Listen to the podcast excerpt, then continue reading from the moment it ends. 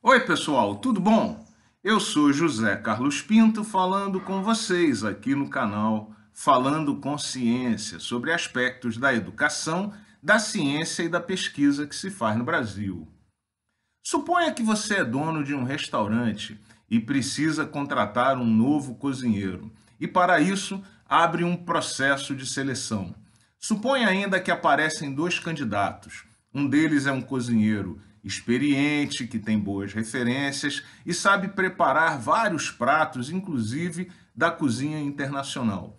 Imagine ainda que o segundo candidato é uma pessoa muito motivada para aprender, mas é muito inexperiente e mal sabe fritar um ovo.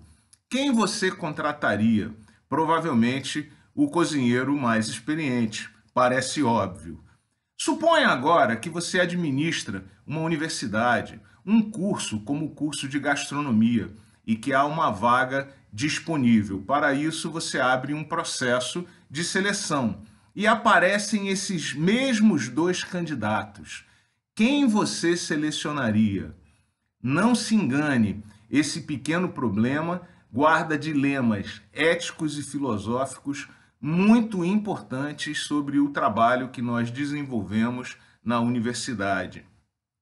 De acordo com os métodos vigentes na maior parte dos programas dos cursos de pós-graduação e alguns cursos de graduação, não apenas no Brasil, mas no mundo, provavelmente o candidato selecionado para aquela vaga do curso de gastronomia fosse o cozinheiro mais experiente, justamente aquele candidato que não precisa da universidade.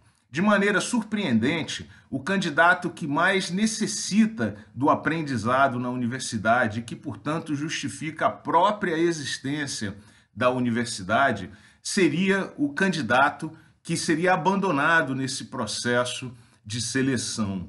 E por que que isso ocorre? Isso ocorre porque o produtivismo exacerbado, de alguma forma, igualou o trabalho do, da universidade ao trabalho do restaurante que controla os meios de produção e precisa contratar mão de obra para produzir os produtos que caracterizam o restaurante.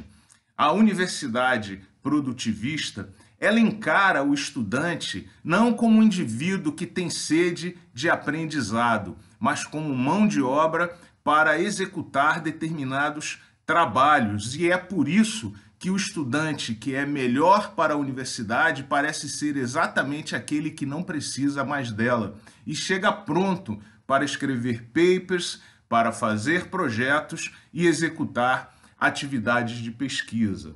Esse tipo de comportamento chega a tal ponto que muitos professores chegam a estabelecer uma espécie de coeficiente de rendimento mínimo para que o estudante possa ser orientado por eles, criando uma espécie de segunda seleção dentro do mecanismo de seleção original. Para mim, esse tipo de comportamento é absolutamente injustificável, porque nega de fato acesso aos estudantes à parte da infraestrutura da universidade, porque contraria o caráter fundamental do trabalho de docência, que é o ensino e a transformação do indivíduo e também porque é egoísta e prepotente, admitindo por princípio que a tarefa de ensinar e transformar os supostamente menos bem preparados é de outras pessoas, de forma que esse docente trabalha única e exclusivamente em benefício próprio.